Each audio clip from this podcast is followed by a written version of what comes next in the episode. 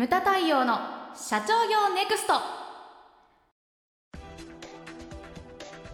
皆さんこんにちは。ムタ太陽の社長業ネクスト。番組ナビゲーターの奥脇彩です。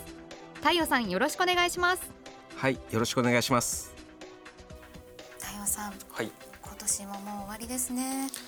2020も、ねついに。いやー大変な一年でしたねこれね。はい。本当振り返ると。なんかもうまあ本ね今年の漢字一文字。ねあのもう発表されてるはずなんですけれども我々ねこれ収録してる時にはまだ聞いてないですけどどんな字 どんな字よって感じですよね。災い。災い。か コロナ禍のか多分。嫌ですねでもそんな一文字は。あだあのユーキャンのねその流行語もコロナ関連ばっかりそうでしたね。になったみたいですね。もうまあまあこれねほあのオンエアなる時にはまあ2020年も最後になるのかな？はい。うん。だからですね、まあ、今回最後になるんで、えー、2021年に社長に必要なことというのをまあお伝えしたいというふうに思います。明るくはい。はい。でこれね3つのキーワードが、えー持ってきたんですよ。はい。で社長はえーまず1個目が思考、それから2番目が百景で3番目が最後がですね休校この3つを持たなければいけないと。難しい難しいですね、はい。一個一個ちょっと紐解いていきましょうか、はい、お願いします。はい。まず思考。これは簡単ですよね、思い考えることです。あはい。でこれ文字通りですね「思う」っていう字が先に来てて「考える」っていうのが後に来るわけですよね。はい。で思うことっていうのはどこで思うかって言ったらこれ心なんですね。はいでそこから頭で考えるわけです。あ考えることは頭なんですね。だからこれっていうのはいいいいように働くこともあるし悪いように働くことっていうのもあるんです。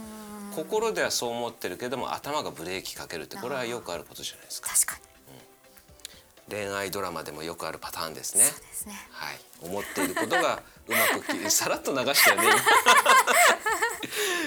そそういうドラマは結構 結構受けたりする、まあすね。受けたりするわけじゃない。うん、はい。そう自分に素直になれないみたないれなやつですね。そうなんですよね。そうなんですよ。で 今回こんな笑い話から入るテーマじゃないんだけれども、今回大阪市民の方々は素直に自分に素直になれなかったそうなんですね。大阪市都構想の話ですすね。うん。なんだと思った？いやこれもう年末だからもうあー。ちょっと時間経っちゃうまあそうですね。大阪市民の方にほら大阪都構想をこう問いかけるまあ投票があったわあけですよね。はい。是非を問うみたいな感じで2度目ですけれどもこれ僅差で、えー否決されたわけですよね。で思うんですけれどもあれほぼ50-50なわけですよ。はい。だからその私も賛成も反対も言わないんですけれども、でも何かを改革するにあたってでこれは行動しなければ変わることっていうのはありえないわけですよね。はいだからその否決されたっていうことは大阪市民の皆さんは変わることをこう拒んだわけで、なんですよね。うん、で思うんですけれどもこれ心ではね人間というのは良くしたいとか自分も良くなりたいとか絶対思ってるはずじゃないですか。そうん、なのに今言ったようにこの頭で余計なことを考えてしまうからブレーキがかかるわけですよね。でこれは政治でも会社でも一緒なわけなんですよ。で会社を良くしたいっていうのは社員の誰もが思うことじゃないですか。はいでそれはひいては自分の賞与とかにもねね関係があるわけですから会社を良くしたいとは思うんですけれども例えばこのコロナ禍の中で今だからこそ未来への投資をと考える人もいれば、はこんな時にお金を使って何を考えてるんだと。設備投資とかうちの社長何言い出したんだっていう人も当然いるわけです。そうよねでこれ比率的に言ったらまさにこの都構想のあの投票はい結果がそうなのではないかなって、半々。むしろ否定の方がちょっと多いのではないかと。あれが全てだと思うんですよ。会社でもだからその政治の世界でも、はい。うん、これはねでもその私は思うんですけれども、その一般的に見たらそれでいいと思うんですけれども、社長というのは違う人種でなければいけないんですね。なるほど、うんどんな状況の中でもはい遠い遠いね未来を向いてなきゃいけないと思うんです。だってコロナ禍過ぎたら終わりじゃないですからね。そうですよねそうなんです。そうですよだから目の前のことにアップアップになってちゃいけないというふうに思うんですよね。そうだからなんだろうなそのね実学の中で自己資本比率33%にとどめておいてくださいとははいねそのなんだろうなこう数字レベルとしてはこの一つの指標として出すけれども、はい今はでもねこういうところで、まあ、言うとその今は気にしてる場合でもないというふうに思うんですよね。そんなこと言ってる場合じゃないじゃんと。その今はだから気にすべきは自己資本比率じゃなくてお金を借りて未来のことに投資をするっていうのもこれも一つの考え方だなというふうに思うわけです。うん、だからなんて言うんだろうなそのちょっと話がずれちゃったけれどもその未来に向けた計画とかはい。だからそういったものを反対する人もいると思うんですよね。あので重要なのは何かって言ったら社内の反対に勝るこのこれは絶対に成功するという強い思い込み、うんこれが何よりも重要じゃないのかな、はい。何かを始めるにあたってね。だからこれが思考なわけですよ。でそして次に来るのが百景です。百景。100の計りごとですね、はい。これは計略とか、は今言った計りごとのことです。はい。でライバルの活動を全て意識して緻密に対策を立ててくださいと、これ前の回でもあったよね。そのライバルを研究するっていう部分と、はいライバルを見ないで自分でやるっていう部分。これも2つあると思うんですよね。でここで言いたいのはライバルと自社との百景ですからね。ライバルと自社の比較を常に考えてくださいと。これどんな比較をすればいいのかって言ったらこれね5つあります。はい。ここに5つ書いてありますので、はい。あやちゃん読んでみてください。時の要素はい。エリアの要素はい。人の要素はい。商品サービスの要素、はい売り方の要素の5つですね。はいこのはい。5つですね。だから順番的にこの回でえーお伝えしたいのはですね敵を知ってそれから己を知ることが重要なんです、今言った5つの要素に対してうちが勝ってる部分はどこなのか、相手が勝ってる部分なのはどこなのかと。ライバルに勝つためには敵を知りまず己をする、知ることが重要だと。で創業した時っていうのはライバルっていうのは少数な場合が多いんですよね、アドバンテージがあるわけですけれども、時とともにライバルの数が増えていって、で飽和状態になった時の戦いっていうのはお互いにねもう巧妙になってくるわけなんですよ。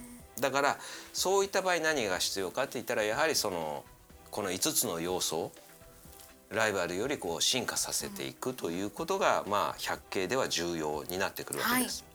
で最後ですけれども最後がですねこれ休校というふうに言いました。難しい字ですねそうなんです。えー身体の身という字に弓、はいそれに行くという字ですね。で休校というふうに読みます。これは何かって言ったら一言で言うと実行することです。で前の番組にも出てきましたけれども、はい最新の売り方というのを常に注意してくださいと。うん、販売方法っていうのは5つしかないんですよと、はい。これはもう無駄が50年言い続けてきたことでございます。ね。本当にこれしかないですよね、見事に、はい。はい、じゃあその5つを復習兼ねてここで。見ますよ、披露してください。訪問販売はい、店頭販売、はい、媒体販売、はい、展示販売配置販売。はい。の5つです。ですね。でここでですねあのコロナ影響を受けてないっていうのはだから5つのうちに実に2つしかないですよね。はい媒体販売と配置販売です。はいうんだからねあのお客様のところにいて例えばうちの社内でもいいんですよ別にねその増客が難しい状態だとはもういろんなところで聞くんですよ。でもこれはだから今ね3つね思考百景休校って言いましたけどもやはり思考が邪魔をしてるわけですよね。うんなるほど頭で余計なことを考えてんじゃないかと。で常々その無駄言ってたじゃないですかと売り方違う売り方をすればそこには必ずお客様新しいお客様が存在すると。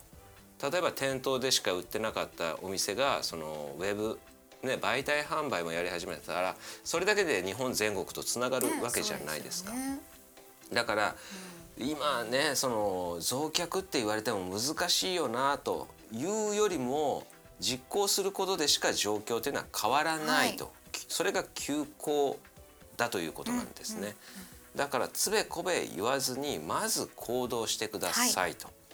でこれ2020年のまあ締めとなるわけですけれどもね、はい。今回。そうです。だからなんていうのかな、まあね、いつも言ってることなんですけれども何事もことを始めるにはまず最初に勇気がいるんですよね。でそれからやり続けるには信念が必要なんですよ。はいでそして最後にねその成功するかどうかこれはね行動してみないと結果っていうのは出てこないんですよね。だから何事もこう実行することというのが何よりも重要なんです。だからあのー社長の激しい思い込みっていうふうに言いましたけれどもそれこそが今重要なんですよね。願うことから全ては始まるというふうに僕は思うんです。はいで2021年なんですけれども来年というのはもう全てが不透明ですよね。そうですねこれねもアメリカ大統領選バイデンさんに決まりましたけれども、はいその着地が日本に与える影響っていうのも分かんないわけですよね。そうどういうふうな施策を取るのかとか、全く分かりません。それから東京オリンピックは開催するかどうかという問題あります。それから日本経済の行方、そして新しい法律の改定とか、そして新しい技術の登場とか、でこれ最後に言いたいのがチャンスの時もね、はい。危機の時も社長っていうのはどんな状況の中でも未来へのあの手を果敢に打っていっていただきたいなというふうに思います。まあ、2021年が皆さんの会社にとって良い年であることを心からお祈りしております。またこのね社長業ネクストもはい来年よろしくお願いしますよろしく。お願いしますあやちゃんからも一言皆さんに一言お願いします。皆さんまた来年お会いしましょうねはい。また来年もはいよろしくお願いしお願います。しますムタ対応の社長業ネクストは全国の中小企業の経営実務をセミナー書籍映像や音声教材コンサルティングで支援する日本経営合理化協会がお送りしました。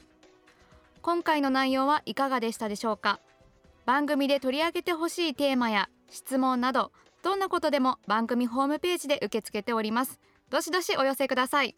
それではまた次回お会いしましょう。